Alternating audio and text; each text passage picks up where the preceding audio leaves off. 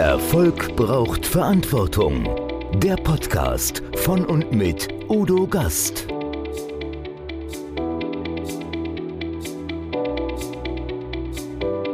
Podcast Folge 135. Anna Eggers, die Komplexität von Diversity meistert.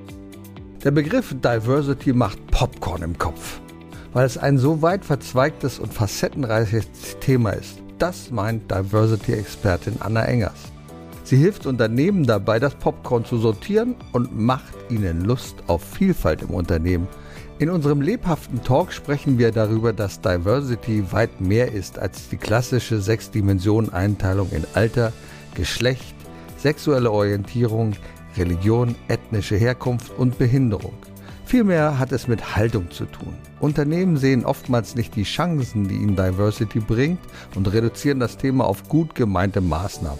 Natürlich spreche ich mit meiner Gästin auch darüber, wie man richtig gendert, was uns der Zusatz MWD in Stellenanzeigen bringt und was wir von Kindern zu diesem Thema lernen können. Erfolg braucht Verantwortung. Noch mehr bedarf es kompetente Begleitung auf dem Weg zum Erfolg.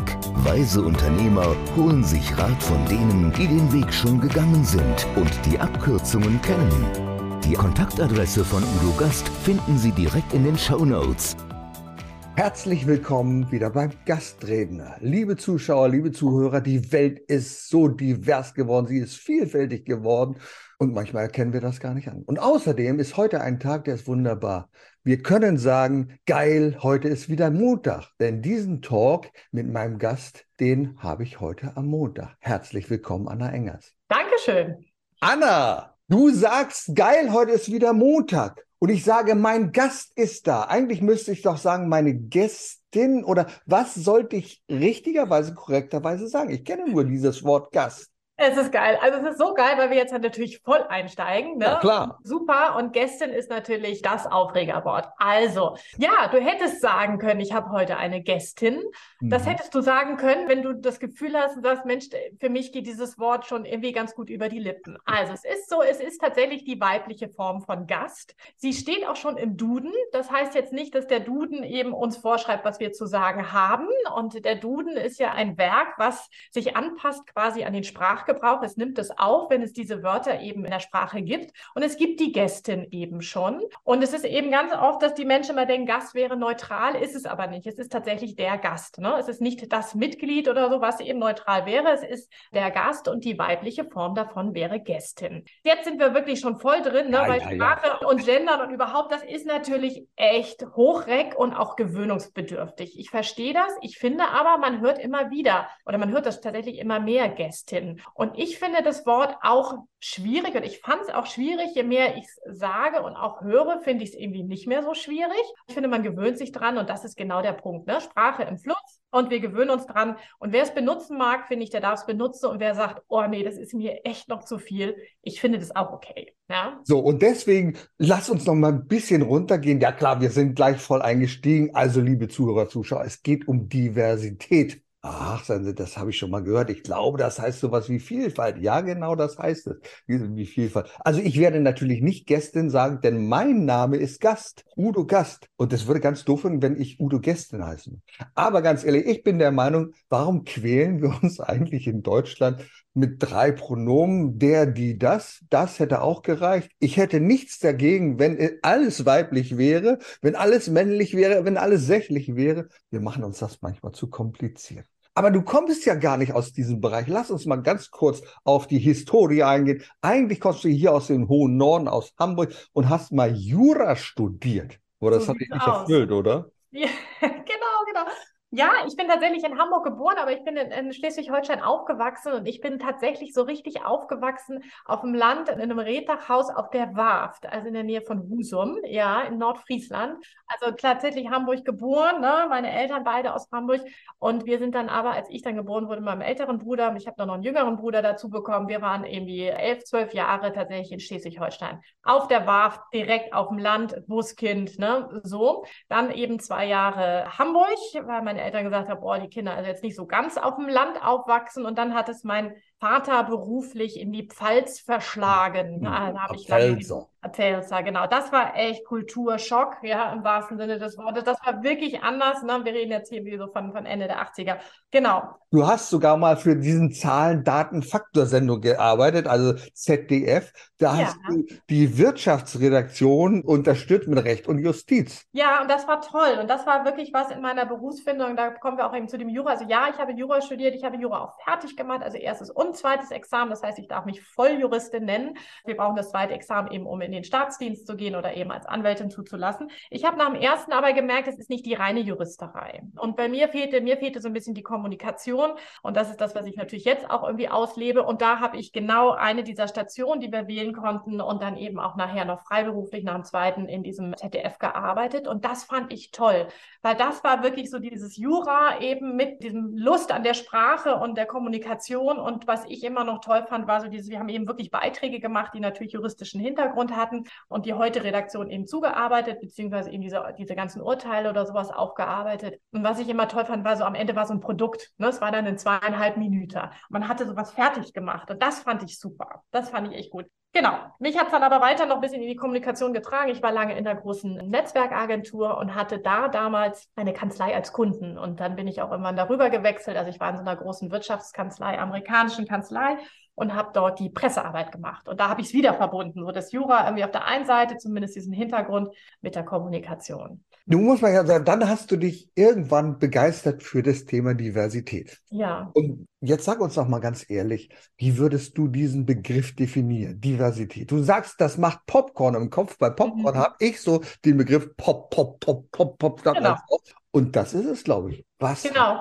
was Und- ist denn das genau? Genau, und das war genau das, was, was mir auch so ging. Ne? Ich habe mich 2011 mit diesem Thema dann selbstständig gemacht. Da schwappte das für mich, dieser Begriff, eben so nach Deutschland rüber. Und dann habe ich gesagt, boah, das ist eigentlich genau das, was ich machen will. Ich möchte gerne die Unternehmen in Deutschland, den Unternehmen einfach dabei unterstützen, dass sie wissen, sie haben eine schon so tolle und vielfältige Belegschaft und dieses Potenzial eben zu nutzen. Und da sind wir wieder auch bei dem einleitenden Spruch. Ich komme gleich auf deine Frage zurück. In diesem Geil, heute ist wieder Montag. Das ist das, was bei mir so hinten dran steckt. Ich würde so gerne, dass die Arbeitnehmenden in Deutschland einfach merken, ich gehe da gerne hin, weil ich eben sinnerfüllt arbeite, weil ich dafür gewertschätzt werde und weil es vielleicht egal ist, ob ich Mann oder Frau, schwarz oder weiß, grün oder grau oder was auch immer bin, ne? groß, breit, klein und so weiter. Und das war die Idee. Und dass wir als Unternehmen und, und, und Firmen einfach merken, okay, wir müssen mit der Belegschaft zusammen eben eine Arbeitsatmosphäre schaffen, in der die Menschen da sind, weil sie was gut können und nicht irgendwie, weil sie vielleicht, ne, oder, oder dass es in den Hintergrund tritt, dass sie eben Frau sind, eine gewisse sexuelle Orientierung haben und so weiter. So, und dann hat dieser Begriff eben, machte auch bei mir Popcorn im Kopf, weil es immer so Diversity, mich, mich wurde was gefragt und dann habe ich, ne, sprudelte die Maschine und dann holte ich da irgendwo was her und habe gesagt, ja, das ist es. Und dann habe ich es eben für mich versucht auch zu sortieren, weil der Begriff ist vielfältig und ist er auch immer noch. Was bedeutet es für mich? Für mich bedeutet Diversity eigentlich die Chance, und ich habe es jetzt schon ein bisschen gesagt, zu gucken, wie kann ich mit der vorhandenen Belegschaft und den vorhandenen Beschäftigten, die ich habe, die eben so zu motivieren und denen zu zeigen, du bist hier, weil du was besonders gut kannst und weil du eben eine Qualifikation hast und eben, dass das in den Hintergrund tritt. Ich wiederhole mich. Dennoch ist es so, dass in Deutschland Diversity eben gesehen wird nach diesen sechs Kategorien, Dimensionen, ne? Alter, Geschlecht, sexuelle Orientierung, ethnische Herkunft, Religion, äh, Und Behinderung. körperliche Unversehrtheit, ja. Genau, Unversehrtheit und so weiter. Und jetzt kommt eben jetzt die siebte noch, soziale Herkunft, hat die Charta der Vielfalt vor einem Jahr, vor zwei Jahren dazugenommen. Also sieben Dimensionen.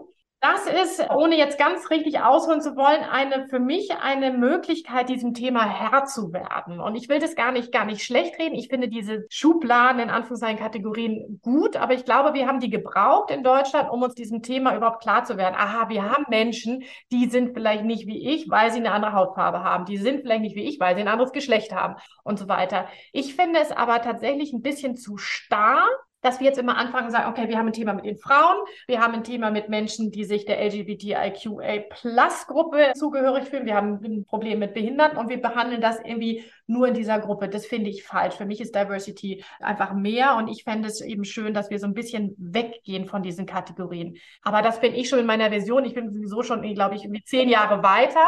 Ich glaube, wir brauchen das. Aber wenn ich tatsächlich in Unternehmen gehe und die mich fragen, was heißt Diversity, dann frage ich oft zurück, beziehungsweise wir gucken, weil ich glaube, die Unternehmen haben auch unterschiedliche Weisen von Diversity. Und das ist auch die Idee für mich, denen zu zeigen, Leute, in einem produzierenden Gewerbe, wer vielleicht sehr männerdominiert ist, ist es nicht so, dass es da, da keine Diversität gibt. Und dass es vielleicht die Möglichkeit ist, dass jedes Unternehmen eine gewisse andere Vorstellung hat von Diversität. Das gehört auch dazu für mich. Nun leben wir ja in Deutschland. Und in Deutschland ist ja vieles geordnet, geregelt und so etwas. Und wir haben uns dem Thema Diversität genähert, auch im Arbeitsrecht. Das heißt, heute, wenn ich eine Stellenanzeige ausschreibe, dann würde ich schreiben, also egal wer du bist, wie du denkst, wie du aussiehst, welche Präferenzen du hast, komm zu uns, ist mir völlig wurscht, denn du hast ja dein Potenzial. Nein, ich schreibe aber heute MWD, wobei hm. D für mich irgendwie für dusselig steht, weil ich sage, was soll das? Gibt es nicht bessere Möglichkeiten? Hilft uns MWD nur, um dem Gesetz Genüge zu tun? Das ist doch etwas, sagen wir mal, das ist wie ein Feigenblatt für mich. Ja, interessant, ne? Also sehr genau. Ich habe auch oft mit MWD, sage ich auch, ne, also ne, spaßeshalber männlich weiß Deutsch. Ne? Ich suche den Ingenieur, männlich weiß Deutsch, das heißt es eben nicht. Aber jein, also es braucht diesen Zusatz, damit wir eben AGG-rechtlich sind. Und ich finde divers, ihr braucht es auch. Es gibt, es sind, es sind schon viele, viele Menschen, die sich dem auch gerne zuordnen und, und zuordnen sollen. Und das sollen sie auch dürfen. Die Frage ist, das, was du vorhin eben sagtest, dieses, ne, diese direkte Ansprache, das machen schon ganz viele Unternehmen. Ne? Du kommst zu uns, wenn du das und das und das kannst. Wir bieten dir ne, das und das und das. Das ist natürlich auch eine, dann sind wir wieder am Anfang, eine ganz tolle Möglichkeit, um eben genderneutral und genderinklusiv auch zu schreiben.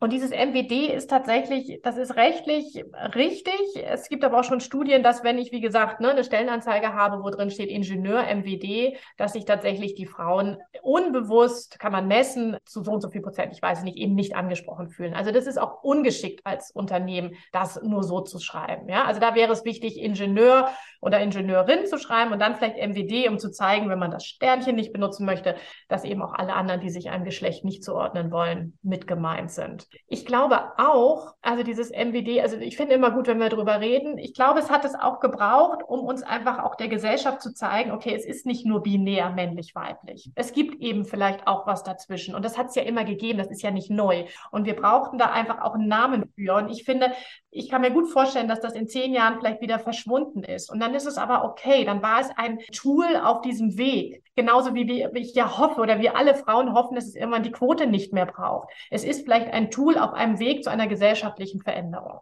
Und deswegen wehre ich mich nicht, weil ich finde, es ist, es ist in Ordnung. Ich würde aber allen Unternehmen doch raten, eine Stellenanzeige durchaus auch anders zu formulieren, weil das MWD nicht reicht, um vielfältiger zu werden. Die naja, unbedingt. Wir werben ja um Mitarbeitende. Und ich sage jetzt bewusst Mitarbeitende. Und ich gebe da offen zu, ich habe jetzt gerade mein Buch eingesprochen. Wir haben natürlich versucht, ich finde es immer albern, Unternehmer und Unternehmerinnen, gut, das haben wir gemacht. Also diese beiden Sachen. Deswegen habe ich gesagt, lass uns das irgendwie neutral machen. Und es fällt mir ein bisschen schwer über die Lippen, Mitarbeitende zu sagen, weil es einfach ungewohnt ist. Wir genau. müssen uns daran gewöhnen, dass es völlig normal ist. Bloß bei Ingenieur würden wir Ingenieurende das mhm. ist ja mhm. wiederum albern. Also es ist schwierig, unsere Sprache ist im Wandel, da müssen wir etwas tun. Und das kann nicht angehen, dass wir da nur so eine profanen Regeln aufstellen. Du hast etwas angesprochen, die Frauenquote. Ja, ich frage mich immer, ist es wirklich erforderlich, dass wir eine Quote brauchen? Ja, ich sage dir, wir brauchen eine Quote. Wir brauchen nämlich eine Kompetenzquote. Es ist doch völlig egal, welche Orientierung, da stimme ich mit dir überein, ob männlich, weiblich, wie auch immer. Kompetenz ist entscheidend. Wir haben es an einem gerade neu besetzten Bundesministerium gesehen, dass Frauenquote allein nicht helfen mag, um auch Kompetenz zu gewährleisten. Und da denke ich, ist es viel wichtiger darauf auszugehen, wie sind die Fähigkeiten, das Entwicklungspotenzial eines neuen Mitarbeitenden im Gegensatz zu der Quote, die zu erfüllen ist. Wie siehst du das? Ich sehe das tatsächlich ein bisschen anders, weil ich glaube auch, wie gesagt, die Quote ist für mich tatsächlich auch ein Tool, ich habe schon gesagt, auf dem, auf dem Wege dahin. Die Quote ist eine, sehe ich auch gar nicht so als Zwang, sondern ich sehe das eher als Chance, dass ein Unternehmen mal wirklich anfängt, jetzt reinzuschauen und zu gucken, okay, wo sind die denn, die Frauen? Weil sie sind ja da. Ich kann mir nicht vorstellen, dass ein Unternehmen wie Siemens nicht auch schon auf dem oberen Level fähige Frauen hat. Und die, die, die brauchen sie gar nicht groß erst hochziehen und irgendwie fördern, sondern die müssen sie einfach nur befördern fördern. Ne? So, das kann ich mir nicht vorstellen. Und ja, das ist so dieses, das, was du jetzt sagst, irgendwie, wir brauchen eine Kompetenzquote. Ja, ich glaube, dass die Welt, es gibt ja auch viele inkompetente Männer, die nun einfach ne, an Stellen sitzen, die nicht sind. Und es ist und nicht nur inkompetente Männer. Ja, genau. So, aber das ist dieses, das, das, das Beispiel, ne, ich muss jetzt ein bisschen gucken. Ich springe dieses Beispiel, was du sagtest mit der, du meinst ja die Bundesministerin für Verteidigung ansprichst. Das ist auch wieder so ein Punkt, wir müssten mal gucken in den Medien. Es gab ja nun auch viele, wie gesagt, inkompetente Minister, die eben auch vielleicht abtreten mussten, weil, und das ist tatsächlich, das Medieninteresse ist immer größer. Und das ist, und das ist nicht fair. Das ist einfach nicht fair, dass es jetzt hier dann wieder so diese Quotendiskussion so hochkommt, weil nämlich ganz oft einfach wirklich, wie gesagt, auch viele inkompetente Männer irgendwo sitzen und auch die Unternehmen eben in Deutschland ja nun vorwiegend von, von, von weißen deutschen Männern geführt werden. Also wenn wir uns die, die DAX-Unternehmen angucken, ich habe gerade die Zahlen nachgeguckt, 160 DAX-Unternehmen mit MDAX und Dingsbums DAX, weiß ich jetzt gerade nicht, also 160, neun weibliche CEOs, ja. Es tut sich nichts, wenn wir nichts was tun. So, und jetzt brauchen wir, glaube ich, die Quote auf dem Weg dahin, dass die Unternehmen einfach ich will gar nicht sagen gezwungen werden, aber eben die Chance mal haben, so hinzuschauen, wo sind denn die kompetenten Frauen? Und ja, es wird auch mal inkompetente Frauen geben, aber es gibt eben, wie gesagt, auch inkompetente Männer. Und eine Kompetenzquote ja, wie soll die aussehen? Ne? Also so, also das ist so, ich. Oh, wie schön ist das? Jetzt habe ich einen Begriff reingeworfen, der vielleicht eher von mir kommt und der führt gleich zur Diskussion. Und das ist ja auch richtig, denn wir müssen darüber diskutieren. Denn nur wenn wir darüber diskutieren, dann können wir zur Lösung kommen. Sonst nehmen wir immer das hin, was wir hören und sagen, ja, muss so. Ich denke, wir müssen einfach darüber diskutieren, oder? Und das ist total wichtig. Und das geht bei all meinen Themen. Ne? Das geht bei Gendern. Wir müssen darüber diskutieren. Wenn ich mit jemandem diskutiere oder einer Person und die nachher wirklich sagt, nee, also Anna, es ist wirklich nichts für mich, aber ich habe ihr meine Möglichkeiten aufgezählt, ne? Dieses, dass man so sprechen kann und so sprechen kann und sie danach immer noch sagt, es ist nicht fair enough. Ja, so, aber wir müssen drüber gesprochen haben, bin ich völlig bei dir. Und ich glaube, dass es unserer Gesellschaft schon gut tun würde, wenn wir tatsächlich viel, viel mehr Frauen in, in Spitzenpositionen haben. Und wir haben da gesehen, ne, und wir haben ja gesehen, es, von alleine funktioniert es ja nicht. Wir hatten die Quote, ne, mit nur im Aufsichtsrat, es hat sich nichts getan. Jetzt haben wir die Quote im Vorstand, boah, es tut sich langsam was. Und ich meine, ich denke mir immer, alles Schwarzer, ich meine, die hat 50 Jahre schon dafür gekämpft. Ich meine, was haben wir denn, was haben wir denn erreicht bisher? Es ist so lahm, finde ich. Und es ist so arm auch, dass die Frauen immer noch nicht an den Positionen sind, wo sie eben so sein könnten. Und da sind die Medien halt auch echt, Entschuldigung noch ganz so, da sind die Medien echt auch wirklich schuld, weil das immer ganz schnell der Fokus ist, sobald es eine Frau ist. Und das hatten wir ja auch diese ähm, wenigen Frauen, die es im Vorstand waren, also die ersten, ne, diese Janina Kugels und wie sie alle heißen, die schnell wieder gegangen sind. Ja, das ist total verständlich. Ja, warum sind die gegangen? Weil dieses System da oben auch schwer zu ertragen ist. Und da müssen wir was tun. Und also das ist ganz wichtig, Kompetenz und die Presse darf sich nicht stürzen, nur weil jemand eine Frau ist. Ich erinnere mich noch an einen anderen Minister, der immer ein bisschen langsam sprach. Irgendwie hieß der, glaube ich, Sharping. Den hatte man auch im Fokus und das war keine Frau. Und da hat man auch irgendwann erkannt, hm, mit Kompetenz ist es nicht ganz so, so doll. Aber vielleicht sollten wir lernen von denen, die wir manchmal unterweisen wollen, von Kindern. Wenn ich Kinder beobachte im Sandkasten beim Spielen, dann ist es denen völlig egal, welches Kind daneben sitzt, ob es das Kind behindert ist, ob es schwarz ist, ob es weiß ist, ob wie auch immer, welche Farbe es hat, wenn es nicht schon leider vom Elternhaus da geprägt ist, sondern Kinder nehmen andere Kinder einfach an, so wie sie sind. Ich merke das bei meinen Enkelkindern und wir dürfen von Kindern lernen, einfach diese Unbefangenheit zu haben und ja. nicht gleich in eine Schublade zu stecken. Und ich glaube, Absolut. das hat auch etwas mit Haltung zu tun. Wie wichtig genau. ist denn Haltung im Unternehmen? Ganz wichtig, ganz, ganz wichtig. Und das ist, glaube ich, wirklich, das ist so ein Faktor, ne?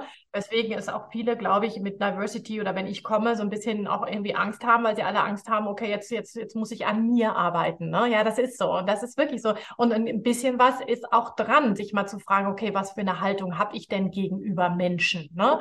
Und das ist eine Riesenthese in meinem, meinem Buch. Damit habe ich es im Grunde aufgebaut.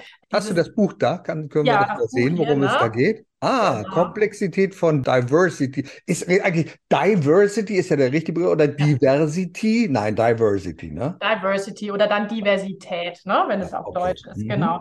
Genau, der Titel ist ein Ticken holperig, aber es ist mir ganz wichtig, weil Diversity ist eben komplex und dieses, diese Idee zu sagen, ne, meistern, also diese Komplexität von Diversity, mein Popcorn im Kopf, das soll dieses Buch eben leisten, dass wir danach eben kein Popcorn im Kopf haben, beziehungsweise die Maschine nicht mehr sprudelt, beziehungsweise diese Komplexität einfach wirklich verstanden haben von Diversity. Und da drin sage ich eben, ne, wenn wir eine Haltung haben, die dahin geht, dass wir offen und neugierig und positiv auf Menschen zugehen, dann leben wir Diversity. Und das ist genau das, was du sagst mit den Kindern. Die gehen nämlich offen und positiv und neugierig auf Kinder zu. Sie bemerken die Unterschiede schon. So ist es nicht. Also ich habe ein ganz tolles Beispiel. Meine Tochter war in der Krippe, also wirklich klein. Die war, glaube ich, so eins oder so. Und die hatte ein schwarzes Kind bei sich in der Gruppe. Und da hat mir die Leiterin oder die Gruppenleiterin hat mir ähm, irgendwie einmal erzählt, dass sie abgeholt hat, dass meine Tochter den Arm dieses Kindes genommen hat und so dran gekratzt hat, ne? um zu gucken, geht das weg? Ja, so, total süß, ne? Ist eine total tolle, nette, süße Geschichte, so. Und dann hat sie gemerkt, geht nicht. Und dann hat sie sie natürlich abgelassen und hat gesagt, okay, da ist es irgendwie anders. Also es ist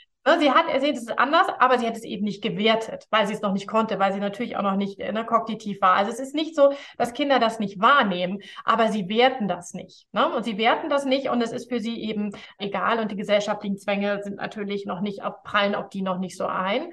Und ganz wichtig, dieses, um zu meiner Haltung nochmal zu kommen, dieses offen und positiv und neugierig auf Menschen zugehen, das machen Kinder auch, weil sie auch noch keine Scham haben. Ne? Das ist tatsächlich, das kommt dazu irgendwann, das kann man ja nicht machen, das kann ich nicht tun, was, mm, so diese ganzen Gedanken, die haben die nicht. Die gehen da hin und sagen, boah, hier ein Sandkasten, der hat den geileren Backer, gehe ich mal rüber. Ja, ja und da, da sagst du nämlich, ja, und dieses, das müssen wir von Kindern wieder lernen, dieses bisschen so, so positiv und, und, und naive und offene Art auf Menschen zuzugehen und nicht zu denken schon wieder, oh Gott, darf ich das machen, kann ich das machen und so. Wohl wissend aber natürlich, jetzt sind wir ne, wieder bei, bei Sprache, bestimmte Dinge sprachlich richtig anzusprechen. Und das ist schon was, was ich auch viel versuche zu lehren. Ne? Also wenn wir eine schwarze Person neu kennenlernen und eben fragen, woher kommst du? Und die Person sagt aus Bochum, dann ist Punkt. Frage ich nicht weiter. Frage nicht, woher kommst du wirklich oder sowas, weil wir dann dieser Person aufzwingen, eine Geschichte zu erzählen, die sie vielleicht gar nicht erzählen möchte. So, ich darf fragen, woher kommst du? das Interesse kann doch gleich gelagert sein. Ist aber völlig egal. Man nimmt immer an, ach ja, der kommt, oh, der sieht so dunkel aus. Hm, kommt der auf Ghana oder irgendwie? Ja, ich darf doch wirklich fragen, Mensch, würde mich mal interessieren. Ich bin ja leider über Deutschland nicht hinausgekommen. Wo kommst mhm. du denn her? Oder wie auch immer. Darf genau. Und genau, aber es kann ja eben sein, dass diese Person Deutsch, Deutsch, Deutsch ist und auch noch nicht aus Deutschland rausgekommen ist. Ne? Und deswegen ist, wenn Bochum ist, Punkt. Ja, ja Bochum, Punkt. Ja. Punkt. Also, so, das soll keine Präferenz für Bochum sein. Es könnte Lüneburg genauso sein. Es könnte auch Frankfurt sein oder wie auch immer. Genau. Ganz klar. Wir wollen ja keine Werbung für eine bestimmte Stadt machen. Aber oft ist es so, gerade als Unternehmer sehe ich das, dass wir die Chancen nicht erkennen, ja. sondern wir erkennen ja immer die Regeln. Natürlich kenne ich das Schwerbehindertengesetz und viele Unternehmerkollegen haben gesagt, stell, stell bloß keinen Schwerbehinderten ein, zahl lieber. Den wirst nie wieder los. Okay, das darf es natürlich auch nicht sein. Also wenn Gleichberechtigung muss sie auch da sein. Aber wir verkennen die Chancen. Ich nenne mal ein konkretes Beispiel. In Lüneburg ist eine große Veranstaltungshalle entstanden, eine Arena für 3600 Leute. Ähm, gegen Ende der Planung, als eigentlich schon alles klar war,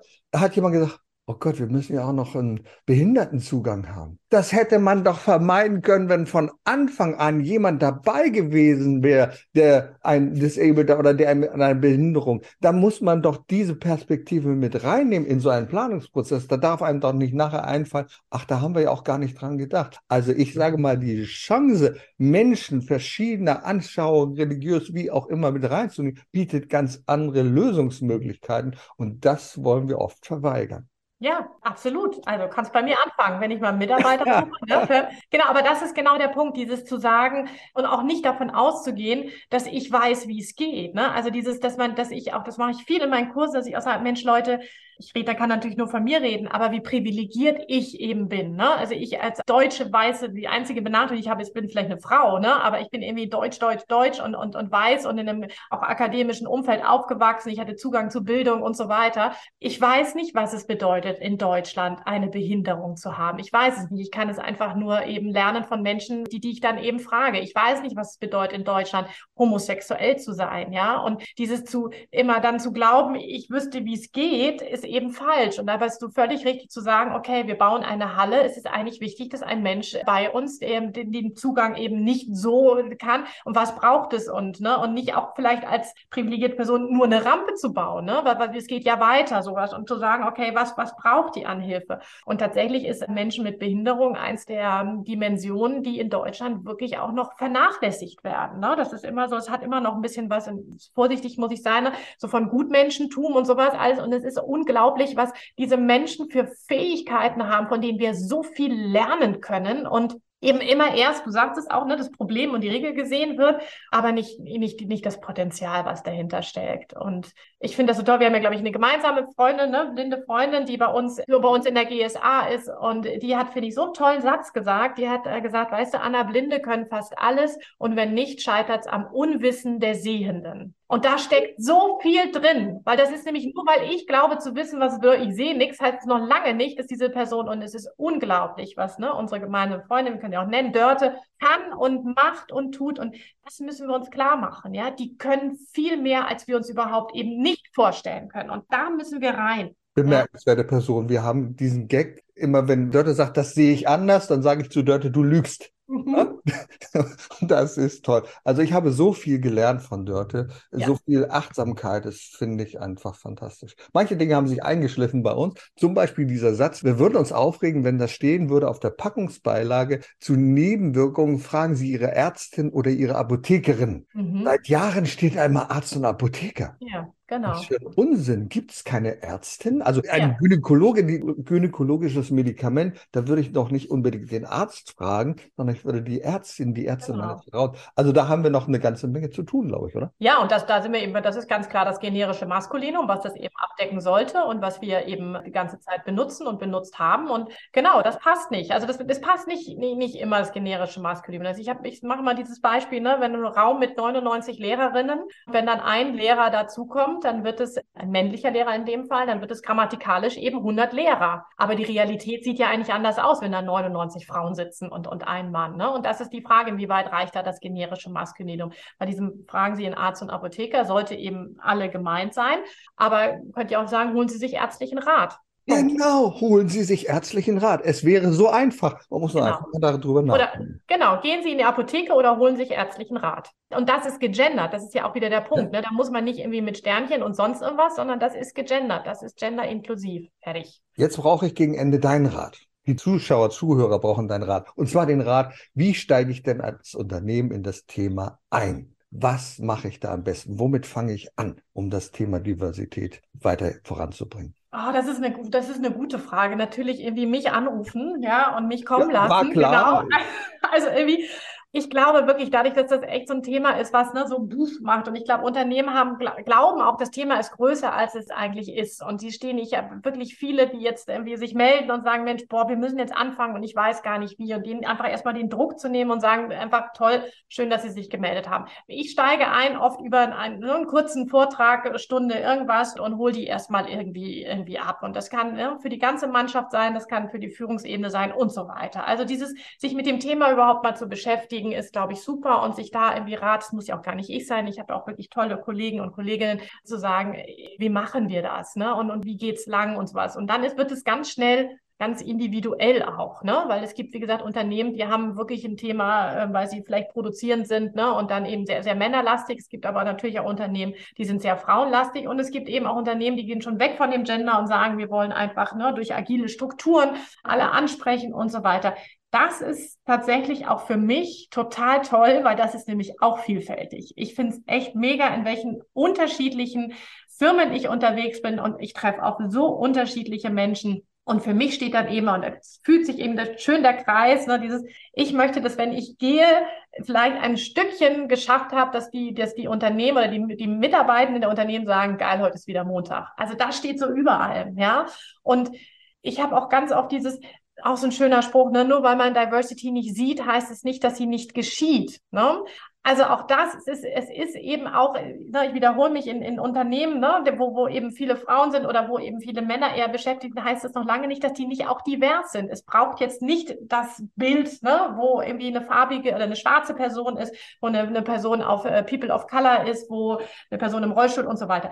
Das braucht es, glaube ich, nicht, sondern sich als Unternehmen hinzusetzen, okay, wo ist unsere Diversität, wo müssen wir vielleicht noch ein bisschen diverser sein, ist in jedem Unternehmen anders. Liebe Anna, mehr ist eigentlich nicht zu sagen. Ich danke dir für deine Ausführung, für diese Ideen und Denkanstöße, die uns gegeben hast. Ich glaube, das Thema ist etwas, was uns noch künftig viel mehr beschäftigen sollte. Wir sollen, wir müssen uns Gedanken darüber machen, wie wichtig das ist. Ja. Ich danke dir sehr. Ich danke. Erfolg braucht Verantwortung. Der Podcast von und mit Udo Gast.